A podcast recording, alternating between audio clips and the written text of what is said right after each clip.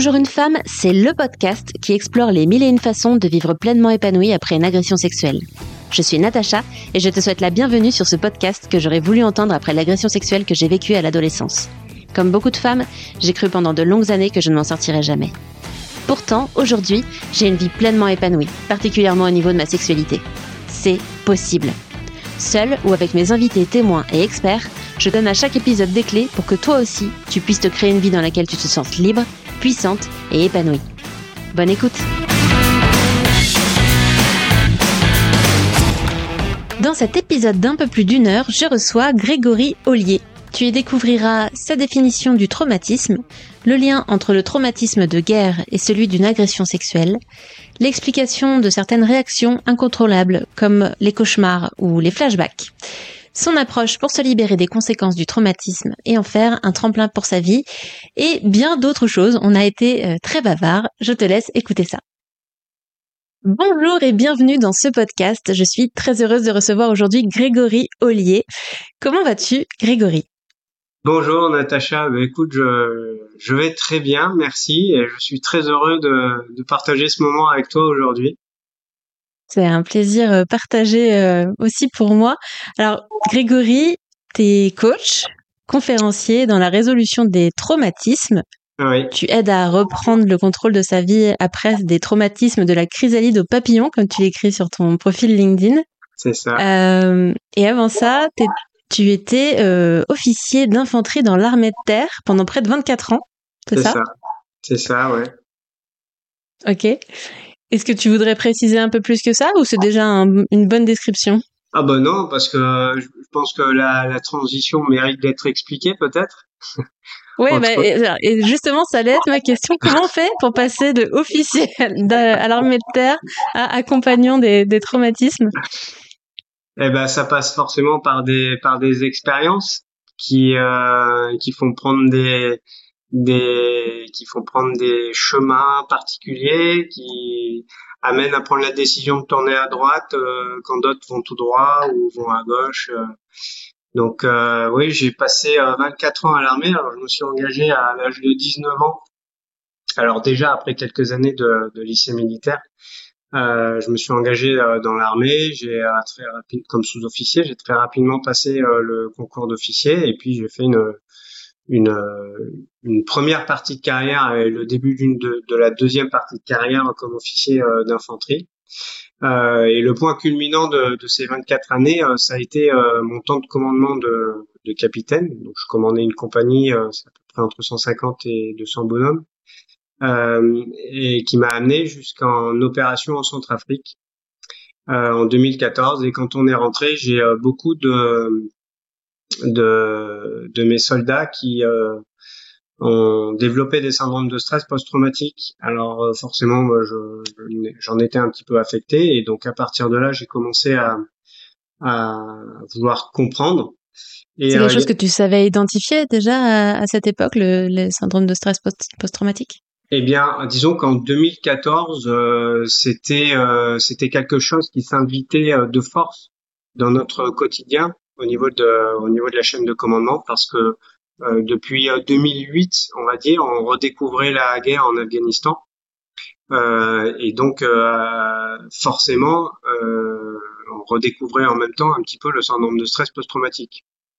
Alors, je dis on redécouvrait parce que c'est quelque chose qu'on qu'on connaît depuis un siècle, euh, qu'on connaît mal, qu'on apprend à connaître euh, depuis un siècle, euh, et, et peut-être des fois quelque chose sur lequel on mettait un mouchoir après la guerre d'Algérie, après les opérations qu'on a menées dans les Balkans, et puis on, s'est quand même un peu penché sur le problème. Quand je dis on, c'est l'institution de manière très générale sur laquelle je, porte assez peu de, enfin j'ai pas d'avis particulier sur la manière dont les choses ont été gérées euh, et à quel moment on s'est interrogé, à quel moment on a commencé à s'intéresser euh, à, à, ce qu'il y avait vraiment derrière cette notion de, de blessure psychique. Et, euh, hmm. Donc c'était c'était l'époque où on commençait à, vraiment à se dire bon il y, a un problème, on commençait à, à parler avec des gens, c'est quoi la blessure psychique, voilà donc ça, on, on en était pas au début, mais euh, moi dans ma carrière c'est vraiment le, le, moment où je sentais que ça devenait un, un problème qu'on prenait en compte vraiment. Hmm. Voilà. Et donc, quand j'ai voulu euh, chercher à comprendre, finalement, il y a, il y a deux questions euh, auxquelles j'ai euh, euh, qui, qui ont qui ont porté mes recherches. La première, c'est euh, c'est quoi réellement un traumatisme? Parce que force était de constater qu'on était quand même vachement impuissant euh, pour aider, soulager ou voire guérir nos blessés psychiques. Euh, et la deuxième question, alors et, j'avais l'intime conviction, euh, vraiment, hein, c'est ça, c'était c'était dans mes tripes. Hein, j'avais l'intime conviction que le problème c'était pas le traumatisme, c'était la compréhension qu'on en avait et que tant qu'on n'aurait pas compris le traumatisme, c'est comme si on essayait d'ouvrir une porte euh, avec la mauvaise clé, quoi. Le temps qu'on trouve hmm. la bonne clé, bon bah on galère un peu, quoi. Donc pour moi, avant d'aller, euh, pardon, excuse-moi, avant d'aller un petit peu plus loin, euh, du coup sur sur tout ça, je suis curieuse. Moi, je, du coup, j'ai pas été dans l'armée, j'ai pas, j'ai pas fait d'intervention. Ça ressemble à quoi, du coup, un, un traumatisme, un syndrome de stress post-traumatique chez un soldat? Concrètement, à quoi ça ressemble? Alors, si on, on, parle de syndrome de stress post-traumatique, on est dans la clinique, on est dans la manifestation des symptômes. Et euh, mmh. c'est la même chose pour n'importe quel traumatisme, en fait. Hein. Euh, que ce soit celui du soldat, euh, celui d'une euh, une femme qui a été euh, sexuellement agressée, euh, comme d'un gendarme qui a été, par exemple, roué de coups et qui développe un syndrome de stress post-traumatique. Et ça peut être la même chose pour une, une victime d'attentat du terrorisme ou tout simplement euh, euh, d'un accident euh, quelconque, un domestique, de la voie routière. Donc les, les manifestations du syndrome de stress, du syndrome de stress post-traumatique, il y, a, y, a, au cœur du tableau clinique des symptômes pathognomoniques, c'est-à-dire que quand on a ces symptômes-là, on a nécessairement un syndrome de stress post-traumatique. C'est pas les symptômes d'autre chose. Et autour, hmm. à l'intérieur du, dans ce même tableau clinique, on peut avoir euh, des comorbidités et puis euh, des, des, symptômes périphériques comme par exemple des, des problèmes euh, dans le corps, des maladies qui vont qui vont s'inviter parce que derrière il y a une forte somatisation. Donc du coup pour nos auditrices qui connaissent pas forcément ce que c'est les symptômes du stress post-traumatique, est-ce que tu pourrais donner quelques exemples du coup? Alors les, les, deux principaux, ce serait ce qu'on appelle les flashbacks ce sont des épisodes de réminiscence. Euh, alors le, flashback, hein, souvent on l'associe aux pensées intrusives. C'est pas la même chose. Hein. Un flashback, quand on vit un flashback, euh, on se retrouve dans l'instant du traumatisme. Hein. C'est pas juste hmm. une pensée qui s'invite ou une image qui vient. Hein. C'est euh, le. Alors tout, tout ça s'explique dans la définition de ce qu'est le syndrome de stress post-traumatique. Hein. Euh, mais euh, le, le, flashback, c'est on revit un moment avec euh, tous ses sens. Souvent, c'est visuel, mais pas tout, pas que et pas toujours. Euh, hmm, ça, comme si on y était. Comme si on y était, il y a le, il y a les sensations euh, physiques, donc ça peut aussi être des odeurs, ça peut être des sons, et du coup on revit l'émotion et toute la, tout le stress, etc. qu'on a pu vivre à ce moment-là. C'est ça. Alors ça c'est vraiment typique quand on a ça, on a un traumatisme. Euh, le deuxième, c'est euh, les cauchemars.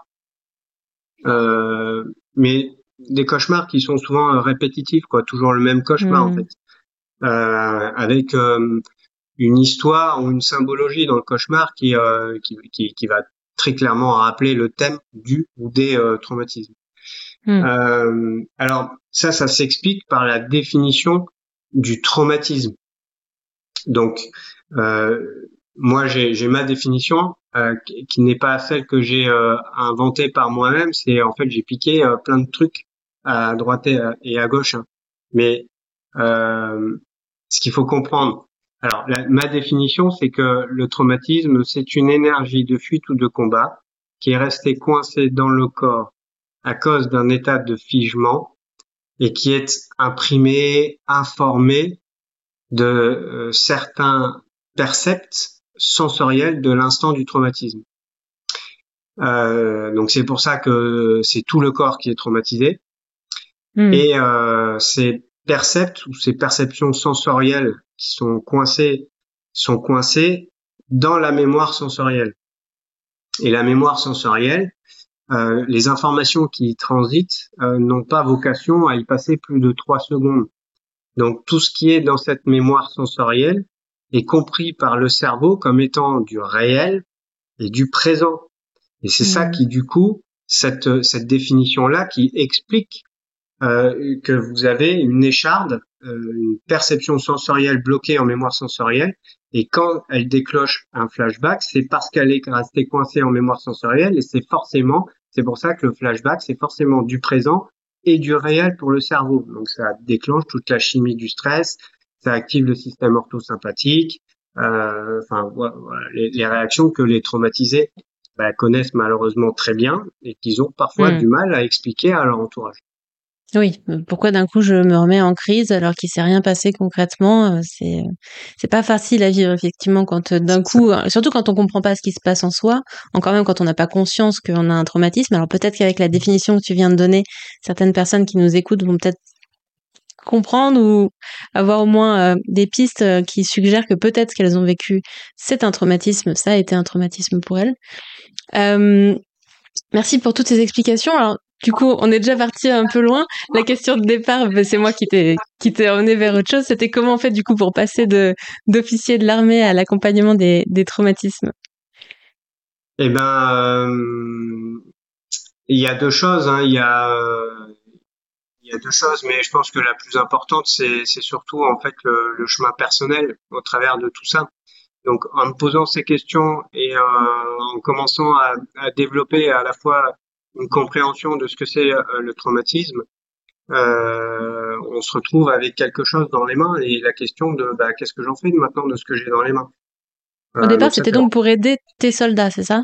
Euh, Non, c'était dans cette intention. D'accord, juste pour toi personnellement, puisque ça t'intriguait ce phénomène?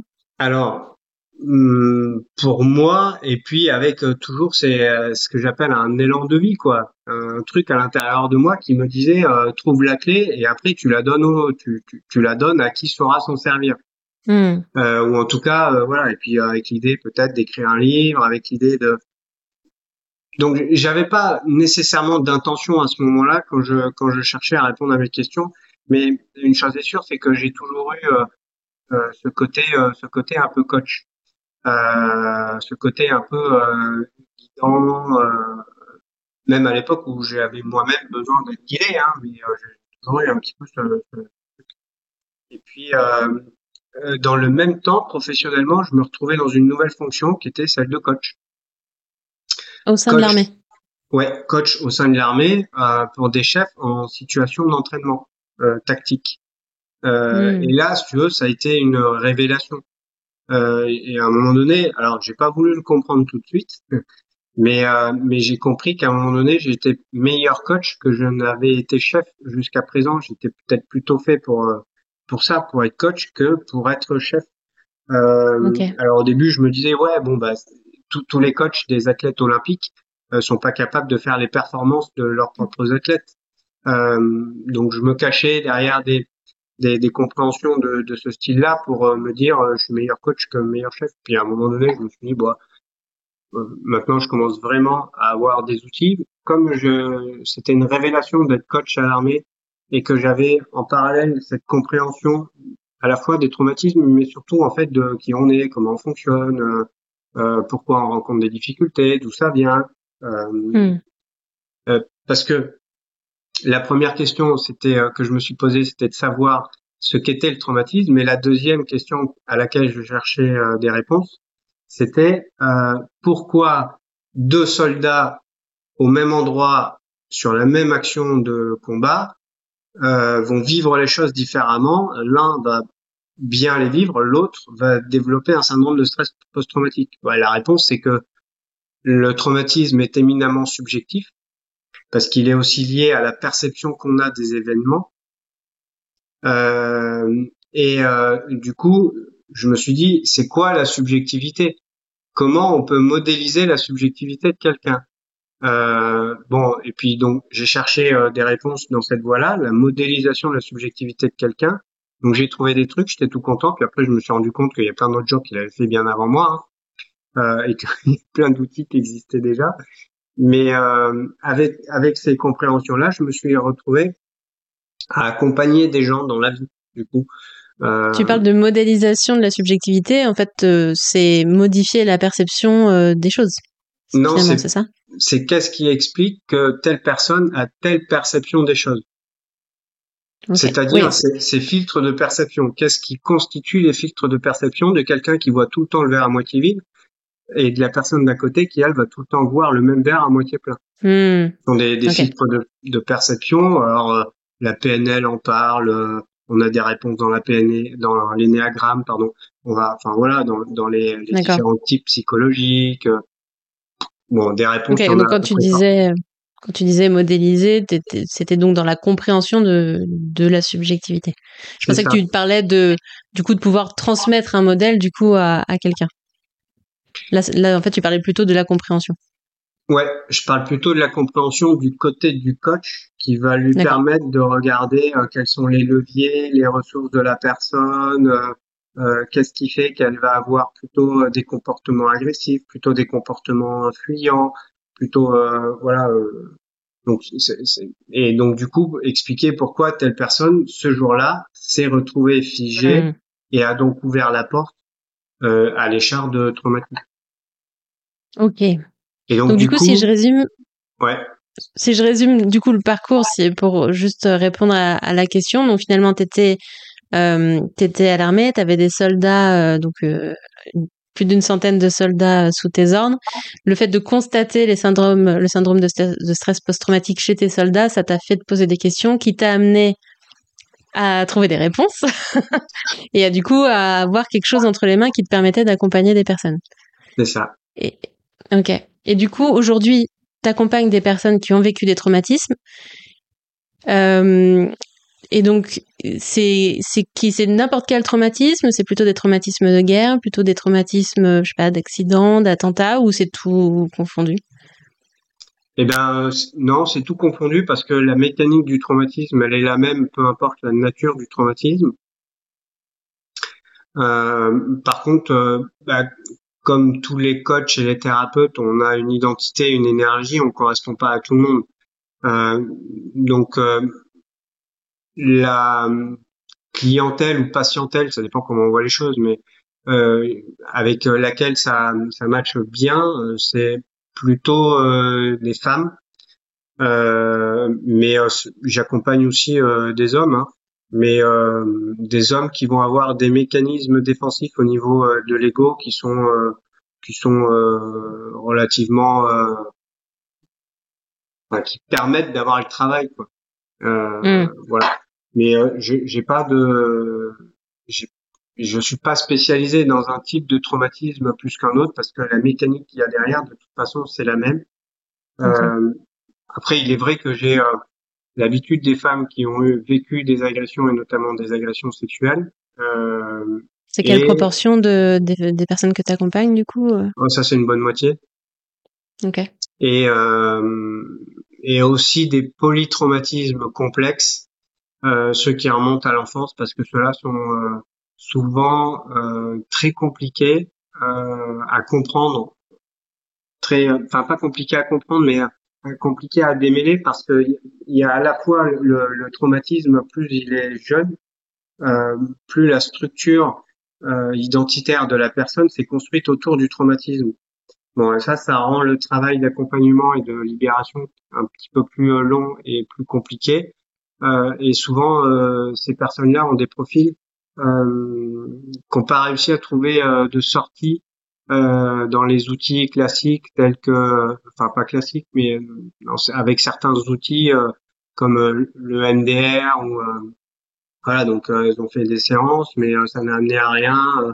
donc du coup, ce sont souvent des gens qui vont se dire ah, tiens, je, vais essayer d'autres choses. Et, et aller vers un coach, c'est typiquement essayer d'autres choses. Hmm. Ok. Et du coup, ces patientes là qui donc du coup, tu parlais que tu avais une bonne moitié des, des personnes que tu accompagnais qui étaient des femmes qui avaient vécu, qui ont vécu des agressions sexuelles. Euh, ces patientes, quand elles viennent te voir, euh, Qu'est-ce qu'elles vivent du coup? Au moment où elles viennent à toi? Alors, j'ai envie de dire qu'elles vivent ce que ce qu'on a décrit euh, tout à l'heure au niveau du, tableau du, traumatisme, Mm. Euh, mais ça, c'est finalement c'est le truc auquel elles ont essayé de s'habituer.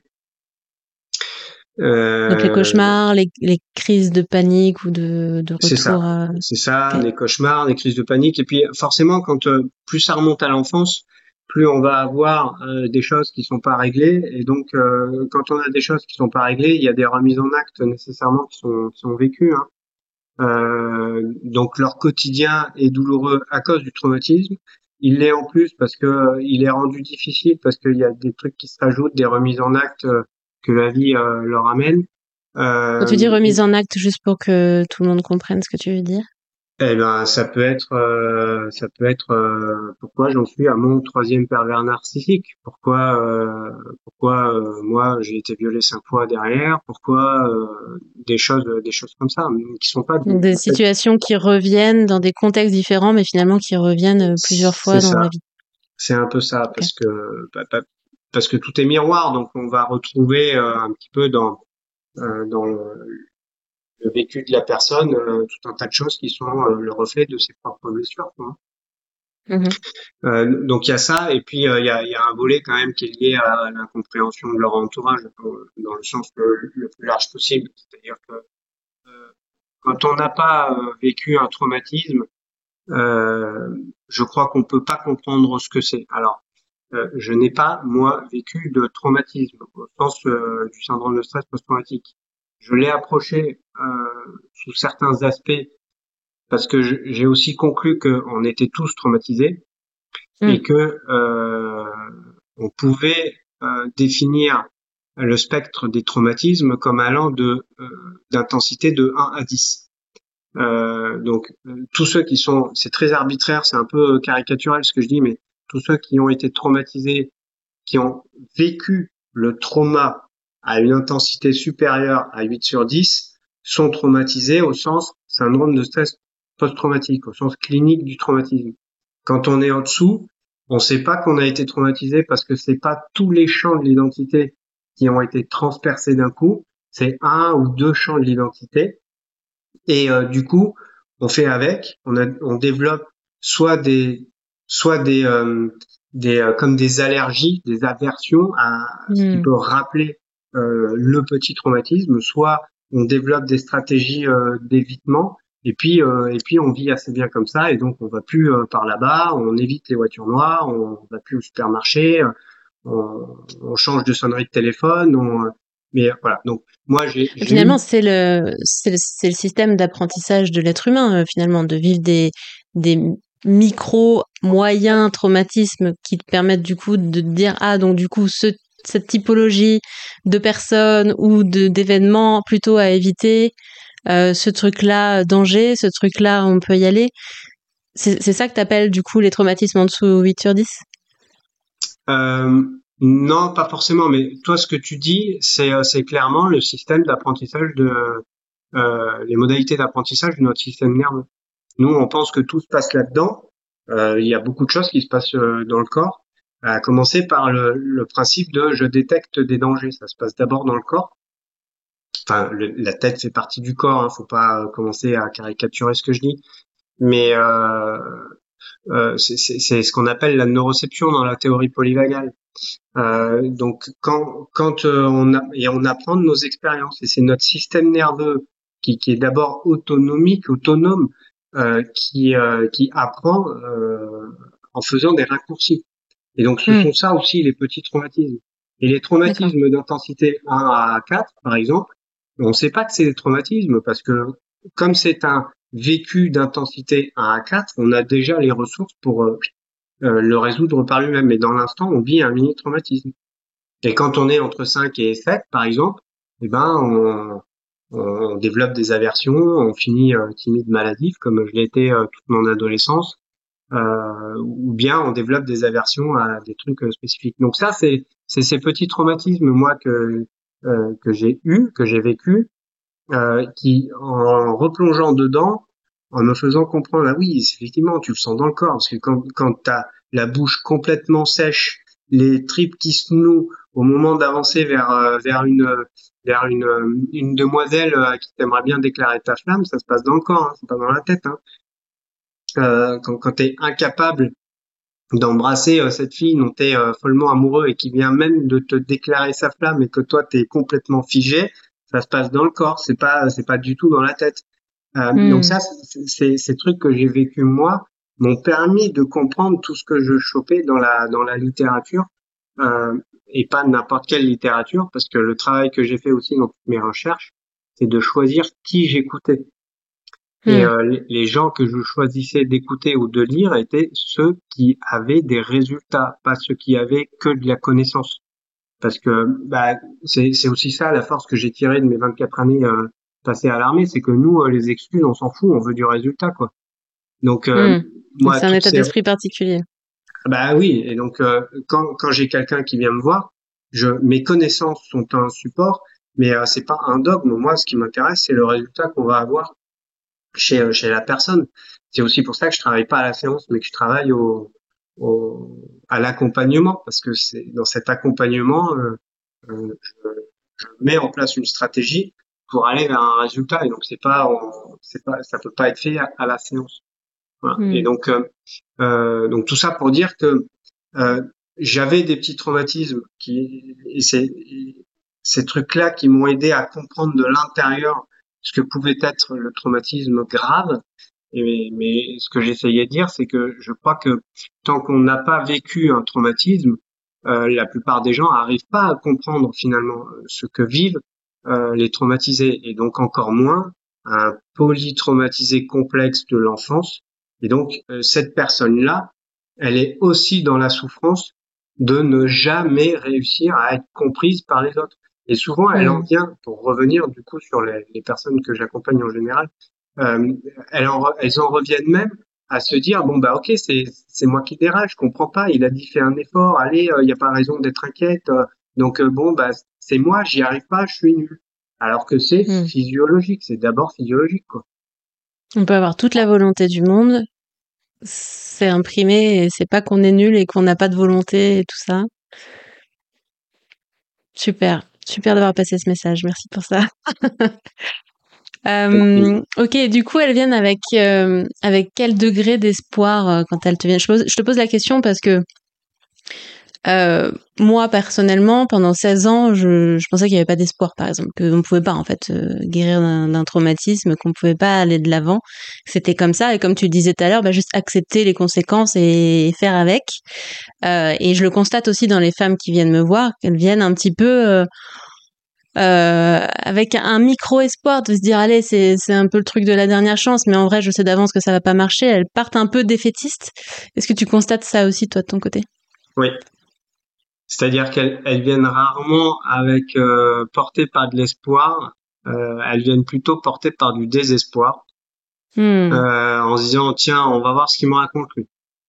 Euh, mais euh, souvent au stade où ils en sont, parce que encore une fois quand on a fait quand on a essayé plusieurs trucs, euh, y compris euh, se mettre en tailleur au fond du jardin, euh, respirer, la boule qui monte, la boule qui descend. Je dis pas que c'est inutile, hein, mais ça règle pas le problème de ce qui est coincé en mémoire euh, sensorielle. Hein. Euh, bon, et, qu'on a surtout essayé tout ce qui était euh, tout ce qui était conventionnel. Hmm. Là, on se dit ok, qu'est-ce qu'il raconte Lui, c'est un coach, c'est un ancien militaire, mais alors soit ça développe carrément une, une, aversion en disant mais c'est bon, il est, il est fou. Donc cela, évidemment, je les vois pas. Euh, mais sinon, euh, c'est le fait de venir vers un profil comme le mien, c'est plutôt porté par une forme de, désespoir. Et euh, ma mission, du coup, euh, c'est euh, bah, d'amener euh, les gens, d'amener le rapport entre nous à l'étage de la confiance. Donc, il a fallu développer des stratégies un, pour, pour permettre aux gens déjà d'avoir de la patience, moi, parce que bah, le résultat, faut qu'il vienne vite aussi. Hein, c'est un peu un côté côté un peu bourrin. Donc, il a fallu que j'apprenne à, manifester euh, de la patience, à laisser du temps aux gens pour qu'ils se disent, qu'ils comprennent quel était mon message, comment je fonctionnais, hmm. euh, quels pouvaient être mes résultats, euh, voilà. Mais sur, le degré d'espoir, il est, je dirais, c'est plutôt du désespoir. Hmm. Tu disais du coup que souvent elles avaient essayé plein de choses donc les trucs quand tu parlais de trucs conventionnels, c'était j'imagine c'est les psys. Je sais pas si le MDR tu mets ça dans les trucs conventionnels, mais effectivement il y a tout un tas de tout un tas de choses. Les, les femmes qui viennent te voir, en général, elles ont essayé plein de choses ou elles ont rien essayé? Ah non, souvent elles ont. Alors, il y a, deux, il y a deux types de personnes. Il y a celles qui mm. ont essayé plein de choses, et il y a celles qui ont essayé une chose plein de fois. Mmh. Euh, c'est pas exactement le, le, même type de personne, mais euh, souvent elles ont quand même un peu essayé de faire le tour de la question euh, psychiatre. Euh, donc elles savent que la chimie agit sur le symptôme, mais pas du tout sur sa cause. Donc souvent ces personnes-là, elles prennent leur traitement par dépit parce que ça les soulage, ou alors elles ne prennent plus du coup du tout de traitement et bon bah ça faut faire attention parce qu'ils sont un peu à fleur de peau quand même. Euh, euh, les psychologues, euh, elles en ont fait un certain nombre, parfois avec de l'EMDR. Certaines ont essayé euh, du neurofeedback. Le problème du neurofeedback, c'est qu'il faut le, neurofeedback seul, ça, ça, il faut le prendre dans tout le système parce que quand on a un traumatisme ou euh, ben, on est crispé en permanence, donc en fait on a toute la sphère musculo-squelettique euh, du crâne qui est complètement comprimée euh, complètement tendu. Donc c'est un peu comme si on était dans une camisole et qu'on disait à la personne avec le neurofeedback, bah vas-y, fais du yoga, fais des étirements. Bah, ça, ça marche pas. Euh, mm. Donc faire du neurofeedback euh, sans être allé chez un magicien de l'ostéopathie crânienne, je dis bien dit un magicien, euh, bah, globalement ça sert à rien. Euh, ça crame, ça crame juste, ça crame juste du portefeuille quoi. Hmm. Euh, Donc d'où le désespoir du coup d'avoir en plus d'avoir essayé toutes ces choses-là, d'avoir investi euh, financièrement parce que l'air de rien un psy même si euh, à la séance c'est pas forcément extrêmement cher quand tu fais des thérapies pendant des années bah, au bout d'un moment ça finit par chiffrer quand même surtout surtout si t'as pas beaucoup de résultats le, le rapport qualité-prix je sais pas si on peut dire comme ça peut être un peu désespérant. Oui effectivement. Du coup, quel, oui, oui, et puis aussi cette crainte justement de, encore une fois, perdre de l'argent, surtout quand on veut pas travailler comme moi à la séance, euh, hmm. qu'on souhaite travailler à l'accompagnement, euh, c'est euh, c'est forcément pas le même prix qu'on présente aux gens, donc ça rajoute des craintes supplémentaires. Il y a, y a, même des gens à qui j'ai dit, bah écoutez, on, on y va et puis euh, vous payez au résultat. Euh, ça m'est ça m'est déjà arrivé quand euh, vraiment on a des gens qui sont euh, financièrement dans la vraiment dans la panade. Mais effectivement, ce, côté ce côté pécunier des, de la problématique, il est il est présent, hein, très mmh. présent. Du coup, ce que tu leur proposes, en quoi c'est différent de ce qu'elles ont déjà essayé? Mais euh, moi, il y a quelques années, j'ai traversé euh, ce qu'on appelle euh, de façon un peu ésotérique une nuit sombre de l'âme. C'est quand euh, tout se casse la gueule autour de nous. En fait, on a l'impression que notre vie s'écroule. Hmm. et j'ai fait des similitudes avec avec le traumatisme. alors, c'est pas vrai dans le cas du polytraumatisme complexe parce que dans le cas, c'est tout le décor qui est un peu noir quand même. Mais mm. euh, quand on est un adulte qui vit un traumatisme simple, on a ce, on a ce, tout ce décor qui s'effondre parce que euh, on croyait que la vie était comme ça. En fait, on se rend compte que, ou en tout cas, on vit en danger permanent, on développe des nouvelles stratégies. Euh. donc, quelque part, la vie, il y a vraiment un avant et un après. Euh, et ça, quand on vit une nuit sombre de l'âme, on sait que quand on le, en tout cas quand on le comprend, moi c'est la chance que j'avais quand je l'ai vécu, c'est que je comprenais ce qui m'arrivait.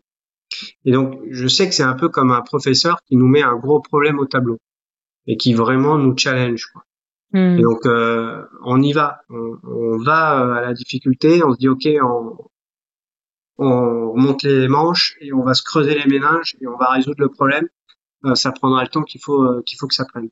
Ce qui change tout déjà dans, quand tu le vis, quoi. C'est que si tu te dis, euh, si tu dis juste c'est horrible, c'est effectivement horrible.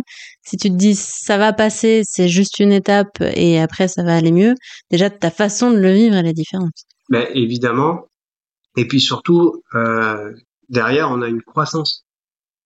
C'est-à-dire que on n'est forcément pas, euh, on est forcément plus élevé au sens très général, hein, parce que euh, faut pas y mettre une connotation de valeur là-dessus. On est forcément plus élevé, plus éveillé, plus, qu'on veut, plus ouvert, plus léger. on peut tourner avec plein de vocabulaire différents.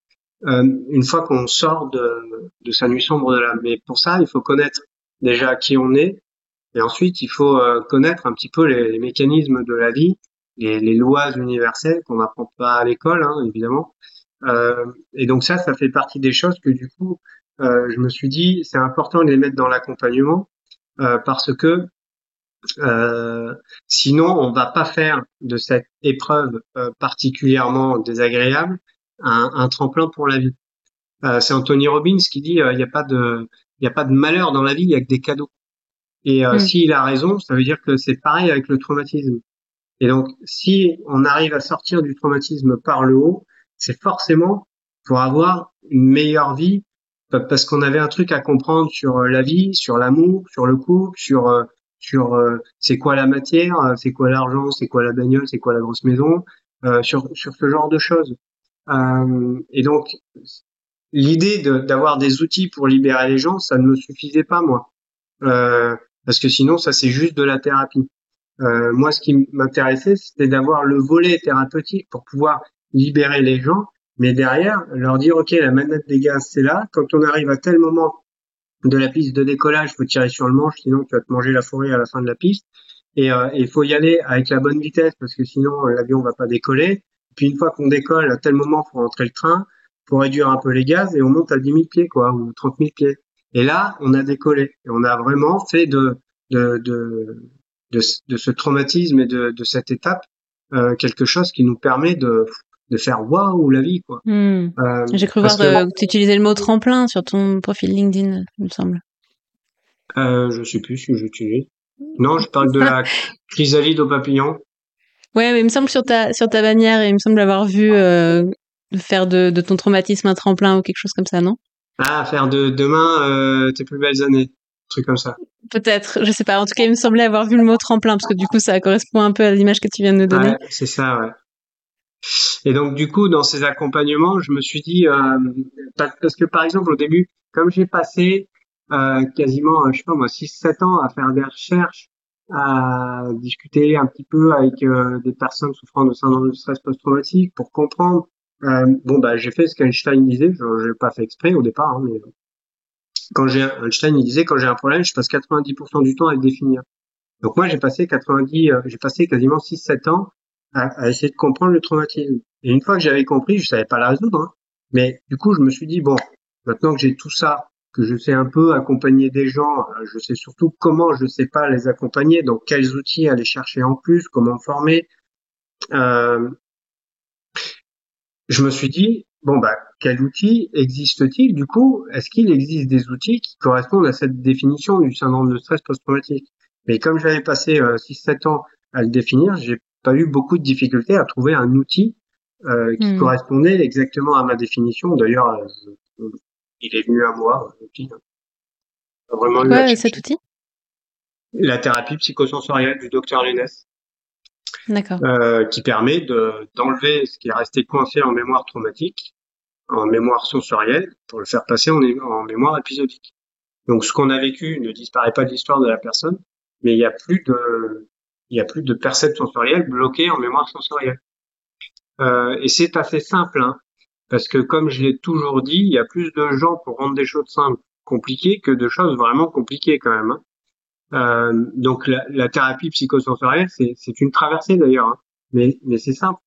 Mais ça me suffisait pas parce qu'au début, quand j'ai commencé à, à, faire gratuitement des libérations, ben, les gens ils étaient libérés et puis euh, trois semaines après ils, ils allaient pas bien parce qu'en fait ils n'avaient pas réglé soit ce qui avait fait le terrain dans leur enfance de leur traumatisme, euh, soit ils se trimballaient toujours une peur de l'abandon, une peur de la trahison, il y avait toujours d'autres limites euh, qui les empêchaient de faire ce qu'ils voulaient faire euh, dans leur vie.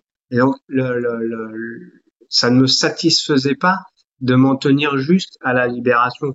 Et puis, encore une fois, je, je ressentais bien que j'avais euh, cette fibre de coach Et donc c'était tout naturellement que moi, il y a tout un, un parcours d'accompagnement qui s'est dessiné, qui s'est dessiné dans mon esprit essentiellement autour de, de trois piliers hein, la libération, la connaissance et l'évolution d'elle. C'est hyper intéressant ce que tu viens de partager là sur le fait de euh, de je sais plus comment tu l'as formulé, mais ça m'a rappelé moi mon, propre mon propre chemin où j'ai compris que finalement le traumatisme avait euh, avait été enfin que l'événement traumatique m'avait créé un traumatisme parce qu'il y avait quelque chose qui était déjà là et que finalement d'avoir dépassé l'histoire et l'événement lui-même n'enlevait pas ce qui avait fait que cet événement euh, s'était transformé en traumatisme. Et c'est pour ça qu'aujourd'hui d'ailleurs souvent je dis, enfin pour ça entre autres, mais je dis qu'aujourd'hui j'arrive à avoir de la gratitude pour ce que j'ai vécu parce que finalement ça m'a mis en lumière ce, sujet qui en fait était présent dans tous les domaines de ma vie et avait des incidences dans tous les domaines de ma vie, dans mon passé, dans mon présent et probablement dans mon futur si je laissais le truc tel quel. Et donc voilà, ça me parle énormément parce que je trouve ça très intéressant d'aller au-delà de la libération. C'est bien en fait de plus souffrir, c'est déjà génial. Hein On pourrait quelque part s'arrêter là. Mais tu parlais, je sais plus le terme que tu as utilisé, des, trucs qui étaient redondants dans ta vie, qui revenaient sous différentes formes. Si finalement tu règles pas la source euh, de, ce qui se passe chez toi, tu risques de revivre d'autres événements jusqu'à ce que finalement tu arrives à comprendre ce qui se passe et à aller au-delà. Ouais, tout à fait. J'ai deux exemples en tête. Hein, qui, euh, la première, c'est euh, une personne qui, euh, comme il n'y a pas eu d'accompagnement derrière, ni thérapeutique, ni euh, de coaching, et qu'il y avait quand même des vulnérabilités derrière, bah, elle s'est retrouvée avec dans sa vie des gens qui ont exploité ces vulnérabilités-là, vu qu'elle n'avait plus de mécanismes défensifs hmm. euh, qui étaient ceux du syndrome de stress post-traumatique, bah, elle, s'est retrouvée euh, un peu un peu trop vulnérable. Bon, là, je m'en suis un peu voulu. Euh, et l'autre personne, c'est euh, c'est voilà, elle était super super contente parce que bah, enfin elle dormait, elle avait plus de flashback, enfin, voilà, et puis tout tout, tout ce truc là. Euh, mais finalement, elle retombe un petit peu dans, dans le stress de tout ce qui euh, est euh, noir à l'intérieur d'elle et qui vient hmm. au fond de son enfance. voilà, et donc c'est, c'est, si tu veux, c'est, c'est ces trucs-là aussi que j'ai, j'ai vu en cherchant à modéliser ce que j'appelle le socle de subjectivité. Je pense que c'est plutôt un axe parce que ça schématiquement je, je, le place dans le corps et dans, les différents cerveaux du corps donc ça, du coup ce serait plus un axe serait aligné ou tordu mais euh, donc cette axe de subjectivité c'était important de savoir euh, comment il était fait façonné euh, tout au long des, des différentes euh, étapes de notre enfance quoi. Hmm. Ok, hyper intéressant. Du coup, les personnes qui viennent te voir, une fois euh, que tu les as aidées, qu'est-ce que ça change du coup? Bon, t'en as, t'as dit un petit peu euh, qu'elles elles pouvaient ne plus avoir de cauchemars, tout ça. Qu'est-ce que qu'est-ce que ça change concrètement pour elles après euh, après être passées entre tes mains? Je sais pas si on peut dire ça comme ça. Elles ont quoi comme résultat? Alors, il y a y a le il y a le processus et puis et puis il y a un peu le, décollage quoi. Mais hmm disons que la, première étape de mes accompagnements, c'est la libération. Donc la libération du ou des traumatismes, ça prend plus ou moins de, temps. Euh, On est sur quelle échelle de temps à peu près? Ben, Ça dépend du traumatisme. Ouais, mais je, te demande ça parce qu'il y a des gens qui sont en thérapie depuis 30 ans en fait et donc, du coup, juste pour donner un ordre d'idée de ce que ça peut être aussi. Ouais, mais si on essaye de changer une roue crevée avec un tournevis, ça va prendre 30 ans aussi. Hein. Mmh. Les, les, outils que j'utilise, ils sont très simples, hein, mais vous pouvez donner la meilleure boîte à outils à, à, à ma tati Germaine, elle me changera pas ma roue euh, ou elle me réglera pas mon problème de moteur. Hein. Donc euh, les, les, outils, en fait, ils existent plus ou moins. Euh, c'est juste euh, quelle politique, quelle doctrine d'utilisation on, on, on, a avec cette boîte à outils. Mais euh, un traumatisme simple, c'est-à-dire un adulte avec une structure psychique névrotique euh, normale, euh, qui a vécu euh, les attentats du Bataclan, euh, une agression sexuelle à 25 ans, 25 ans, je, je, choisis 25 ans pas pour rien, un accident de voiture et depuis un peu plus, enfin voilà, elle est en syndrome de stress post-traumatique globalement, c'est c'est une séance parce qu'on va avoir une quantité de percepts sensoriels bloqués en mémoire traumatique euh, qui crée tout un tas de dégâts, mais euh, que l'on peut faire passer en mémoire épisodique en une séance. Euh, si on est sur du polytraumatisme complexe, comme comme j'ai en, ce moment avec une des personnes que j'accompagne, avec alors c'est juste horrible. Je pense que la plupart des gens n'ont pas l'imagination pour pour euh, se représenter ce qu'elle a pu vivre depuis son sa plus tendre enfance. Euh, le problème, c'est que là, quand on enlève un traumatisme, il y en a deux qui remontent. Hmm. Euh, donc là, ça peut aller euh, à, plus finalement de 10-15 séances. Euh, je pense. J'ai pas terminé avec cette personne-là. En fait, je, je sais pas vraiment. Le docteur Lénès, euh, qui m'a formé en thérapie psychosensorielle, pour elle, euh, le maximum qu'elle a eu à faire, ça a été euh, sept séances, juste pour la libération des traumatismes. Hmm. J'ai aussi des cas où il y a amnésie traumatique. C'est-à-dire que la personne sent, alors soit elle sent qu'il y a un truc qui va pas, et à ce moment-là, il faut couper les herbes hautes qui cachent la forêt derrière. Mm-hmm. Et ça, euh, ça peut être euh, variable.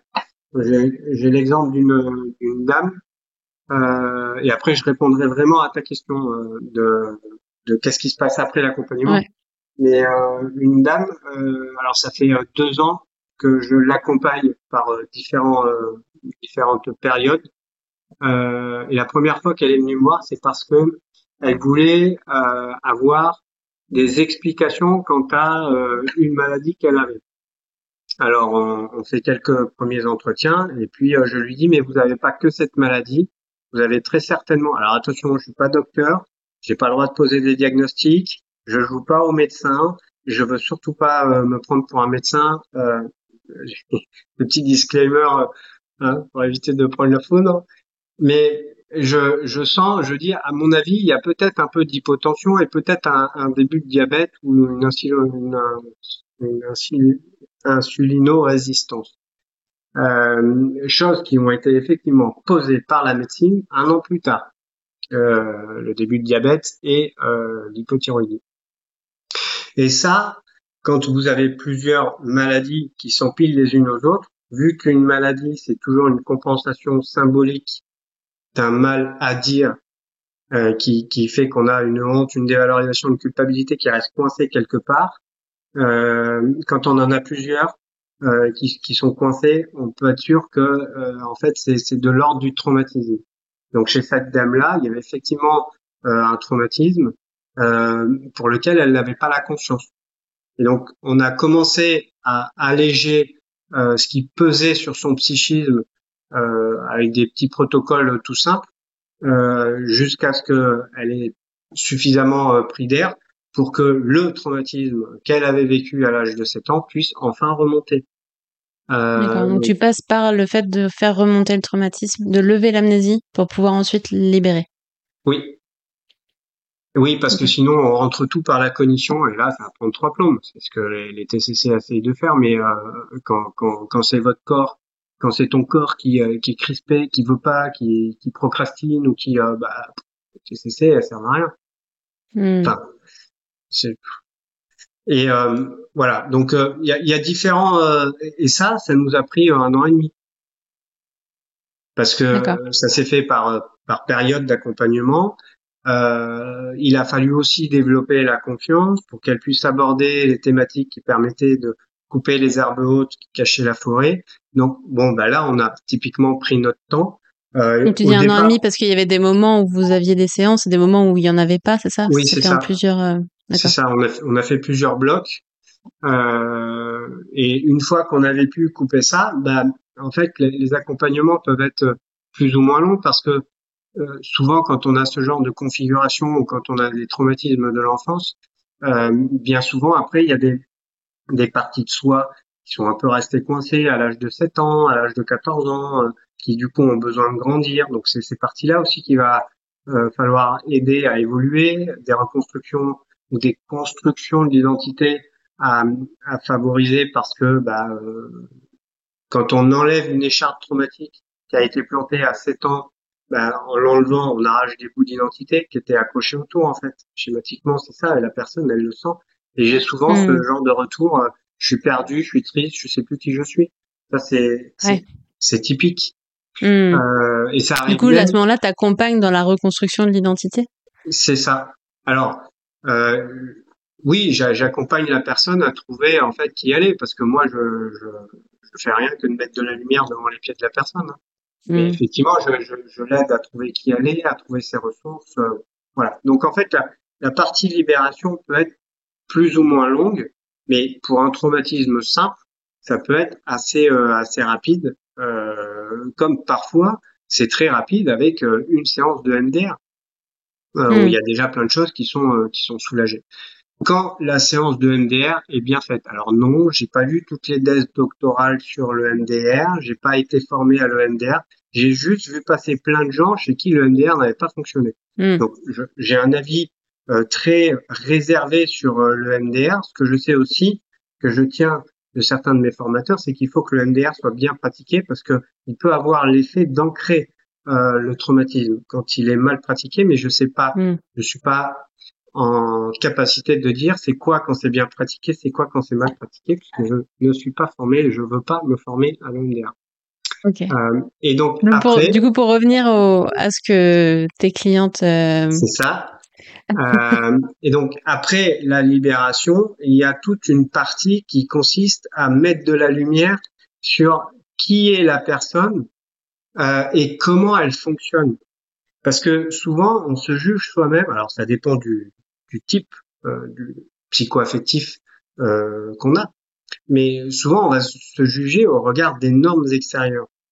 Euh, et donc on va se dire du coup que tel trait de caractère, telle pulsion, tel élan de vie, c'est bien ou c'est pas bien parce que hmm. le reste du monde a décidé que c'était bien ou pas bien. Et donc du coup on se met soi-même en contradiction. Mais euh, voilà, donc je, je vais essayer de mettre de la lumière à l'intérieur de la personne pour qu'elle se dise ok je suis comme ci, je suis comme ça, je suis un peu resté bloqué à 14 ans, je suis un peu resté bloqué à 12 ans. Euh, ça, ça vient de cette peur fondamentale là et donc du coup, c'est normal que ben, j'ai pas envie de faire, je j'ai tendance à procrastiner ou à vouloir passer derrière la tapisserie, ou au contraire, c'est plutôt normal que alors ça c'était mon cas, moi j'ai longtemps eu l'art de passer derrière la tapisserie. Alors quand Mm. on est chef à l'armée ou en, quand on est en école de, de cadre à l'armée, bah ça passe moyen quoi.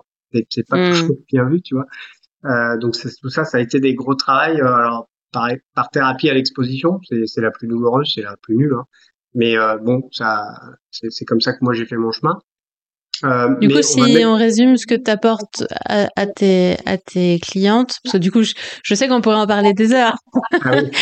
mais, en résumé, en gros, euh, il y a une première partie où tu les libères du traumatisme lui-même et une deuxième partie où tu les aides à se mettre sur le chemin de qui elles sont vraiment, à se révéler et à être pleinement qui elles sont pour avoir une vie euh, Ouais, épanouie. c'est c'est ça, et à comprendre comment ça fonctionne. Donc comment elle, elle, comment la personne fonctionne, mais aussi comment fonctionne euh, la vie, quoi. Euh, Mm. Typiquement, je, je passe souvent euh, une séance complète quand c'est pas deux euh, à parler des, des différents miroirs, parce que ça, ça commence à être, ça commence à être connu. Euh, les autres sont des miroirs. notre environnement est un miroir, mais il y a, il y a des degrés plus ou moins subtils hein, euh, de, de cet effet miroir.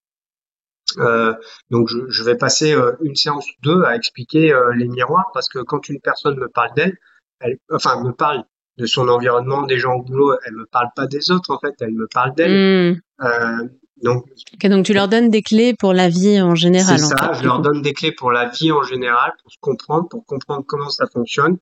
Et Mm. ensuite, bah, une fois qu'elles ont allégé de la charge, qu'elles commencent à comprendre que euh, la vie, euh, c'est surtout nous qui nous limitons.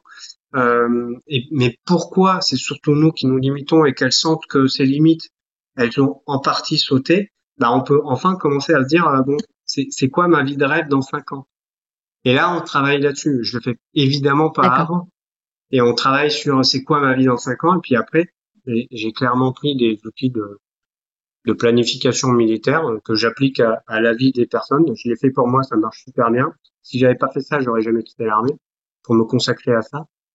Excellent. du coup, après, on, permet à, la personne de se rendre compte que même si c'est euh, l'Himalaya qu'on veut gravir, en mettant un pied après l'autre, on y arrive toujours.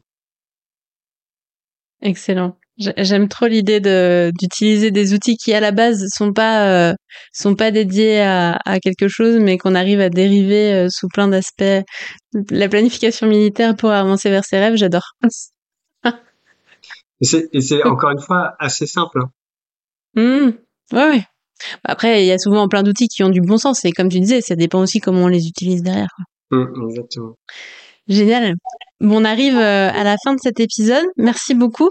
Si on devait, euh, si il y avait un seul truc à retenir ou si tu avais un conseil à donner euh, aux personnes qui nous écoutent, ce serait lequel? Bah, Ce serait de faire confiance à la vie. Parce que faire confiance à la vie. Ouais, quand on souffre de, de traumatisme, on a tendance à se dire que la vie est noire ou bien la vie est chienne ou bien euh, mais la vie, c'est en fait, c'est un professeur. Un professeur, il est là pour nous faire grandir, un peu comme un parent. Hein. il est pas là pour euh, que nous réjouir. Euh, donc c'est nous qui devons apprendre à nous réjouir euh, parce que le bonheur, alors il y en a plein qui le disent maintenant, mais c'est vrai ça. Le bonheur, il est dans la croissance. Et donc euh, si on fait confiance à la vie, ce professeur, on sera nécessairement dans la croissance. Et donc un traumatisme, il nous met euh, déjà face à, à, plein de peurs. Mm. Donc, euh, affrontons ces peurs, allons-y, et parce que il m'est arrivé de, de de rater des entretiens de vente, enfin pas de rater, de réussir des entretiens de vente, mais la personne ne signe pas parce qu'elle a, elle a, elle a trop peur en fait. Elle a trop peur de ce qu'elle va trouver derrière la porte de l'accompagnement. donc et ça, moi j'ai beau mettre tout ce que je peux euh, pour mettre les gens en confiance, euh, c'est d'abord euh, l'intention, c'est d'abord la hmm. décision personnelle. Bon, et je pense que si on arrive à se dire la vie n'est pas chienne, mais au contraire c'est un professeur et je, je, vais lui faire confiance, que ce soit avec moi ou avec un autre, elles finiront par la vie finira justement par leur mettre le bon thérapeute ou le bon coach sur leur route. C'est juste qu'il hmm. faudra avoir ce, ce petit pas de courage. Donc, ayez confiance en la vie. Derrière chaque peur, il y a un cadeau. Ouais, c'est ça. Ok. C'est exactement ça. Excellent. Euh, quel, euh, là, j'entame les questions de fin hein, que je pose un petit peu à tout le monde. Est-ce que tu as une lecture, un podcast, un film, euh, un documentaire que tu voudrais conseiller euh, aux, aux, femmes qui nous écoutent? Euh, Ouais, alors j'en aurais deux. Le premier, c'est euh, Libérer. C'est un livre, euh, Libérer le tigre de Peter Levin. Euh, alors pourquoi je vais proposer ces deux livres? Parce que ma définition du traumatisme, elle est dans ces deux livres. Ok. Euh, donc Libérer le tigre de Peter Levin, euh, qui est un psychiatre américain. Euh, là, dans, dans ma définition du traumatisme, lui, il est plutôt à l'origine de la partie le traumatisme, c'est une énergie de fuite ou de combat qui est coincée dans le corps à cause d'un état de figement. Et le deuxième, ce serait le livre du docteur euh, Lennes, euh, la thérapie psychosensorielle. Tout est expliqué euh, dedans. Euh, bon, mais c'est juste que la thérapie psychosensorielle, on a besoin de, on a besoin d'un thérapeute hmm. pour la faire. mais le livre explique bien comment ça fonctionne. Pourquoi on a besoin d'un thérapeute pour le faire? Parce que euh, c'est une traversée psychosensorielle. Euh, donc on a besoin de quelqu'un à qui tenir la main. Hmm. Parce qu'on a l'impression de marcher dans le noir, euh, dans le noir de nos plus grandes peurs. Donc il faut forcément quelqu'un pour nous tenir la main, pour nous rassurer, avec toute une ingénierie relationnelle. Hein. Les, les, séances ont l'air simples comme ça, mais il y a, y a quand même deux trois trucs à, à bien faire. Euh, et puis mettre un petit peu de lumière devant les pieds. Euh, avec ces deux livres, euh, il y a normalement de quoi retrouver de l'espoir parce que c'est quand même la, quand même un peu le, le, truc quoi. On a besoin d'espoir hein, quand on a un traumatisme et de se dire je suis pas coincé là-dedans quoi. C'est pas vrai. Hein. Et c'est pas parce que faut pas oublier qu'on est quand même dans un monde qui est avant tout économique. Alors là, là je m'en fous là, on peut me, je peux m'attirer les foudres de qui vous voulez. On est avant tout dans un système économique dans lequel on a une industrie qui est celle du médicament, qui aucune raison de voir les gens guérir. Hein. Économiquement, c'est pas viable hein, de guérir. Voilà. Donc, euh, on reste quand même dans un, dans un paradigme qui aime bien maintenir les gens dans leur souffrance parce que économiquement, c'est rentable. Mais euh, si on se sort de ce paradigme, l'espoir de la libération devient possible. Hein, et c'est pas parce qu'il y a des gens qui vont vous dire oui, mais c'est compliqué que c'est forcément aussi compliqué que ce que les gens qui aiment rendre les choses compliquées le disent. Si on a envie de croire que c'est compliqué, ça va être compliqué. Eh ben oui, parce que notre cerveau est programmé pour capter les confirmations de ses croyances. Hein. Mm. Euh, ok, du coup, je mettrai euh, dans, la description les, références des, livres que tu viens de nous, nous conseiller. Euh, Toujours une femme, c'est un podcast sur les mille et une façons de se créer une vie épanouie après une agression sexuelle. Qui dans tes contacts tu voudrais inviter ici pour venir partager autour de ce sujet? Euh, Comme expert ou comme témoin? L'un ou l'autre ou les deux? Ah bah l'expert, j'aurais envie de dire euh, toi. je m'invite moi-même, ok. Euh, non, mais là je je vois pas parce que des fois je me sens un petit peu seul dans ma dans ma compréhension des choses. Euh, sinon, éventuellement, euh, ouais, je, je, je pense à des gens, mais en fait, j'ose pas donner leur nom, quoi. Mais en témoin, du coup. Oui, ben, un peu les deux en fait. D'accord je pense à une personne en particulier avec qui je vais travailler, qui est en train de développer un organisme de formation. Euh, J'aurais bien donné son nom, mais pas sans son autorisation en fait. Ok, ça marche. Donc tu me le diras en off et puis euh, je la contacterai. éventuellement, avec plaisir. Ça marche. Super.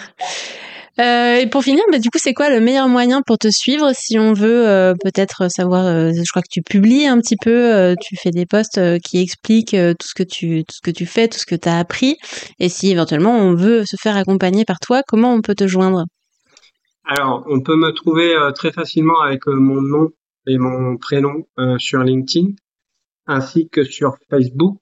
Euh, si on veut s'intéresser à mon travail, euh, j'ai créé un groupe Facebook qui est privé parce que je, je filtre beaucoup l'entrée, euh, justement pour les, les personnes qui euh, qui sont toutes les personnes qui y a dedans sont globalement traumatisées, sévèrement traumatisées, euh, et à l'intérieur de ce groupe Facebook, bah du coup on est un peu entre nous et j'y explique beaucoup de choses.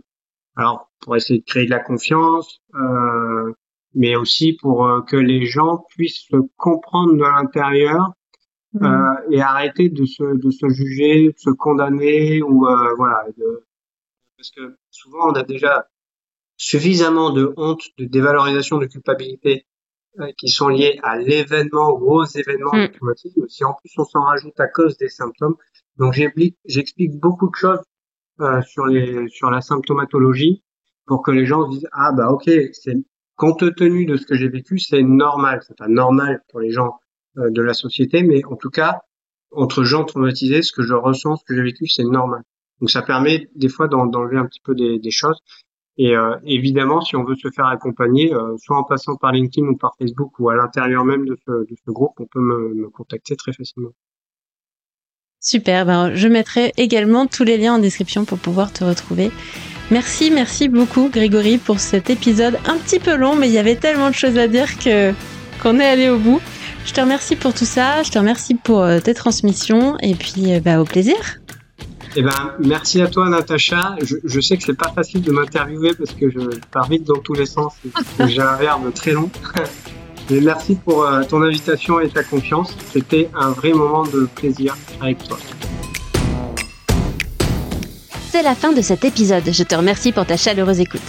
Si tu veux être informé des prochains épisodes ou en savoir plus sur comment j'aide les femmes ayant vécu une agression sexuelle à se créer une vie dans laquelle elles se sentent libres, puissantes et épanouies, rejoins ma newsletter sur toujoursunefemme.fr slash newsletter. Tu retrouveras le lien en description. Je t'envoie tout mon amour et à très bientôt